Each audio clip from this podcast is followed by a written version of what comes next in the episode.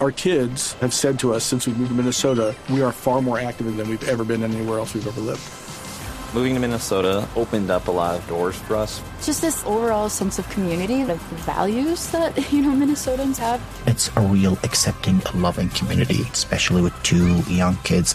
See why CNBC ranks Minnesota number four best state to live and work. A great place to work, an even better place to live. ExploreMinnesota.com slash live. Por medio. Son las 9.17 minutos. Acaba de ser declarada emergencia sanitaria por una bacteria que encontraron en peces en Colombia. Muy consumidos, los alevinos, que son los peces pequeños, los peces en etapa de formación, y la tilapia. Ministra de Agricultura, señora ministra Jennifer Mojica. Ministra, buenos días. Muy buenos días, Néstor. Un saludo muy especial a toda la mesa y a todas las personas que nos escuchan. Ministra, déjeme preguntarle antes, ¿usted es del team Mondongo o es del team Antimondongo? No, obviamente el mondongo es un plato típico de nuestra gastronomía, delicioso además y favorito de los niños y niñas, porque es blandito, porque es sabroso. Sí, a mi hijo que es niño no, le gusta. no, no, no ha podido entender ese cuento. Es que de les falta callos. vereda y campo. Venga, los llevamos a hacer una excursión y verán que allá les gusta mucho. Sí, yo, sí, lo único que le digo es yo no sé- usted tiene niños pequeños, ministra, creo, ¿no? Sí, señor, dos niños pequeños. ¿Y comen mondongo?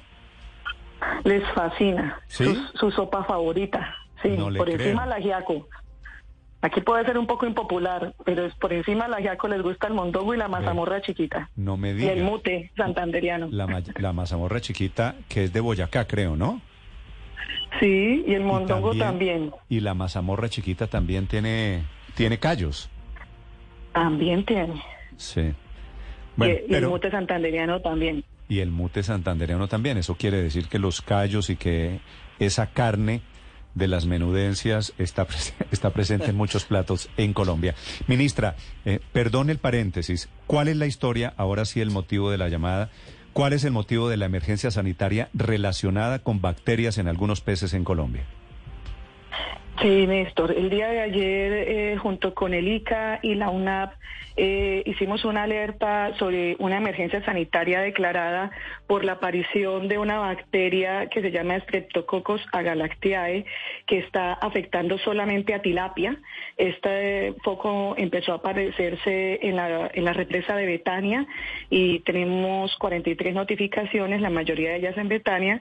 Hace casi tres semanas instalamos un puesto de mando unificado en Betania para darle manejo, pero cuando vimos que hubo apariciones también en Atlántico, en Huila y en Magdalena, decidimos declarar la emergencia para que estas medidas de contención, prevención que hemos establecido puedan ser implementadas cuanto antes en todos los lugares donde se cosecha la tilapia.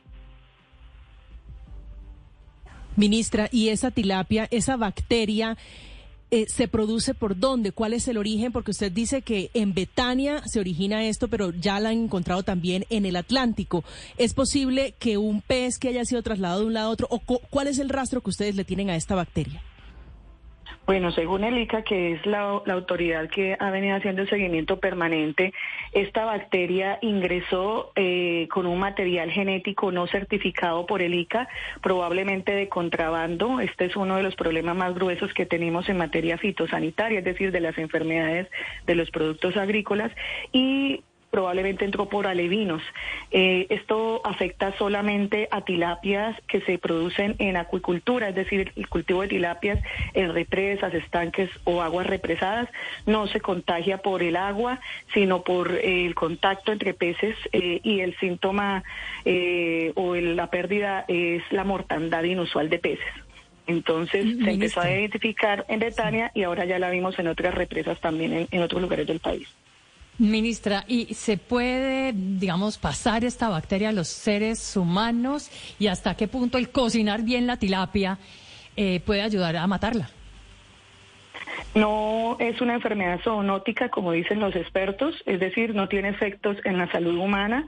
Eh, no obstante, nuestra preocupación o lo que hemos querido hacer es un trabajo conjunto con los productores de todas las dimensiones, pequeños, medianos, grandes, incluso productores no formalizados, y en eso también tienen que sumarse eh, todas las industrias que hacen compra y venta de alevinos y otros insumos, porque entre todos tenemos que controlarlo. no es la primera vez que ocurre. Eh, en 2017 había pasado también con otra variable de streptococo y con el manejo que pensamos darle, sabemos que lo podemos lograr. Sí, ministra, pero usted dice no genera ningún efecto en los humanos si la consumimos. ¿Por qué declaran entonces la emergencia?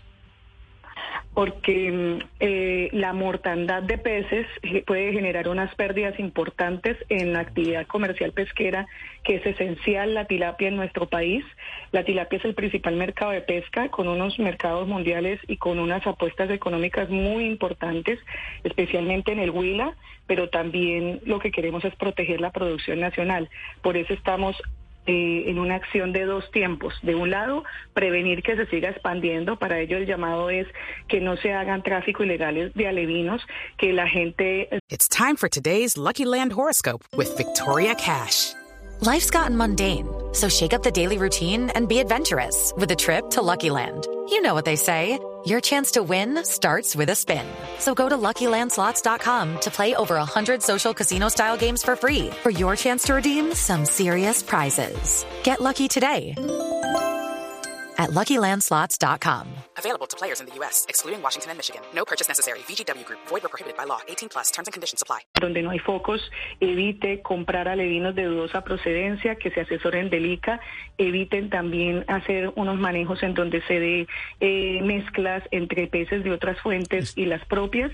Y también en clave de, una vez aparezca el foco, cuál es la manera de intervenir, que es alertar apenas se vean los síntomas, hacer una intervención conjunta preventiva entre el ICA y la UNAP, en donde tenemos ya una presencia reforzada en estos lugares para que de la mano con los productores podamos reforzar medidas de bioseguridad, de limpieza. Hay que también bajar la, el nivel de densidad de peces eh, en, los estanques y poder hacer un proceso también de unas mejores prácticas que permitan evitar que se transmita. Igualmente estamos trabajando junto con BECOL, que es otra entidad del Ministerio de Agricultura, la producción de una vacuna eh, que permita avanzar en esto e igualmente a partir de la emergencia sanitaria también hemos previsto la posibilidad de hacer importaciones de vacunas. Ministra. Para los ah, peces, ¿no? Es para los peces. Ministra, ¿hasta ahora se puede expandir a otras especies de estos peces o se queda nada más en la tilapia? ¿Qué, conocemos de esta bacteria? Eh, se queda solamente en la tilapia, eh, se contagia solamente por tráfico de especies contaminadas a otros lugares. Por eso lo primero es evitar el tráfico de especies y la compra de alevinos de, de dudosa procedencia y se puede controlar haciendo unas buenas prácticas de limpieza, de identificación, alerta y eliminación, eh, junto con bajar la densidad de los estanques y eh, la vacuna. Sí, ministra, me perdonaba la pregunta, pero... Hmm, mi, mi, ignorancia es total en este tema. ¿Se le puede dar antibiótico a estas tilapias de cultivo para matarles la bacteria? Sí, sí se puede. En 2017 ya había se había dado esta este estreptococo en otra variante y se pudo controlar a partir de esas prácticas. Eh, esto es como una especie de gripa, como nos pasa a nosotros, pero en los peces. Nosotros esto lo hacemos continuamente eh, gracias al ICA y al trabajo conjunto con gremios, con entidades científicas y con productores. Por ejemplo, pudimos superar ahora la fiebre aviar. Ya somos un país que la controló, a diferencia de los países vecinos, y esto lo que muestra es que el cuidado extremo y el trabajo compartido entre productores y Estado logra buenos resultados en el control de, de la alerta es para evitar que se contagien otras especies, pero la recomendación también es evitar el consumo a pesar de que usted dice no genera ningún tipo de efecto esa bacteria en los humanos. No, no genera ningún tipo. De hecho, eh, desde el día de la instalación del plan de mando unificado en Betania, Eh, lo hicimos de manera conjunta con el Ministerio de Salud, con el ministro eh, Jaramillo y con el Instituto Nacional de Salud, con el que permanentemente estamos Pero haciendo es una decir- observación de- del tema genético para dar el parte de tranquilidad pero es que decir, no hoy tiene puedo- efecto en la salud Hoy humana. puedo ir a comprar tilapias para el almuerzo, ministra. No hay problema eh, con, con la tilapia, las personas que están en el Atlántico, las personas que están eh, alrededor de Betania, preocupadas por el consumo de tilapia. No, no hay ningún problema. Toca ir a comprar tilapia y comerla sabroso, prepararla en todas sus modalidades. Es una de las proteínas que mayor consumo tienen aquí y que exportamos. Ministra, y frente a otra alerta, ¿hay riesgo para la producción de banano por el nuevo foco de Fisarium que se detectó en Magdalena? Sí, justamente ayer estuvimos con el director del ICA también. Ellos están con el ICA haciendo un trabajo muy juicioso y cuidadoso eh, de la evolución también de esta nueva amenaza con el ánimo de poder darle tratamiento. Yo les cuento aquí que nosotros somos un país tropical en donde permanentemente, yo digo que somos las siete plagas de Egipto, se nos quedaron pequeñas. Permanentemente tenemos riesgos sanitarios, bacterianos, microbiológicos. Justamente hoy estoy aquí en Tumaco, vamos a ir a revisar con Agrosaria ICA soluciones, por ejemplo, que ya tenemos desde la tecnología y la ciencia para controlar otra plaga que está afectando aquí las palmas de coco.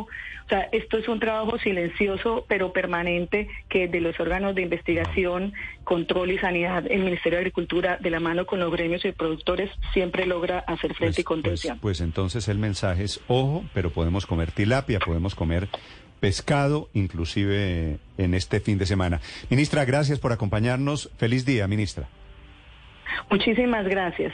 Jennifer Mojica es la ministra de Agricultura 927. Estás escuchando Blue Radio. ¿Que si somos más que caña de azúcar? Claro que somos más. Somos cuidado de la tierra, el agua y el medio ambiente. Somos los que innovamos en cada paso que damos para que así nuestra tierra mantenga su magia y sus bondades. Así es, en el sector agroindustrial de la caña somos esto y mucho más. Somos Corazón de Caña. Ingresa a corazondecaña.com y conoce más. Mi papá es el mejor. Recuerdo todas sus historias. Nunca dejaba de sorprenderme. Sus recetas eran de otro mundo. Era un todo. Me decía que ayudar a otros daba superpoderes. Me enseñó a ser el mejor papá. Su amor es todo lo que imaginaba. Feliz día, papá. Tú nos ves, Caracol TV. A continuación en Blue Radio, Ciesa, líderes en software ERP. Somos Ciesa y queremos que tus procesos tecnológicos sean rápidos y seguros. Con más de 900 colaboradores dispuestos a ir contigo y hacer crecer tu negocio con nuestro software ERP. Ciesa, juntos más simple. Ciesa, la empresa Our kids have said to us since we moved to Minnesota, we are far more active than we've ever been anywhere else we've ever lived. Moving to Minnesota opened up a lot of doors for us. just this overall sense of community, of values that, you know, Minnesotans have. It's a real accepting, loving community, especially with two young kids. See why CNBC ranks Minnesota number four best state to live and work. A great place to work, an even better place to live. Exploreminnesota.com slash live.